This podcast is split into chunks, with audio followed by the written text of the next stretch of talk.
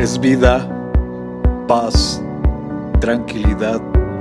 Les habla Hugo Fortes y esto es Palabra con Poder.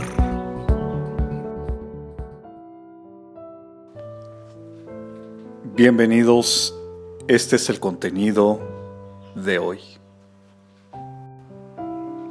No estamos solos. Aquel que venció a la muerte y al pecado va delante de nosotros y por su gracia somos más que victoriosos. El Señor con su poder derriba gigantes, destruye barreras y hace posible lo imposible.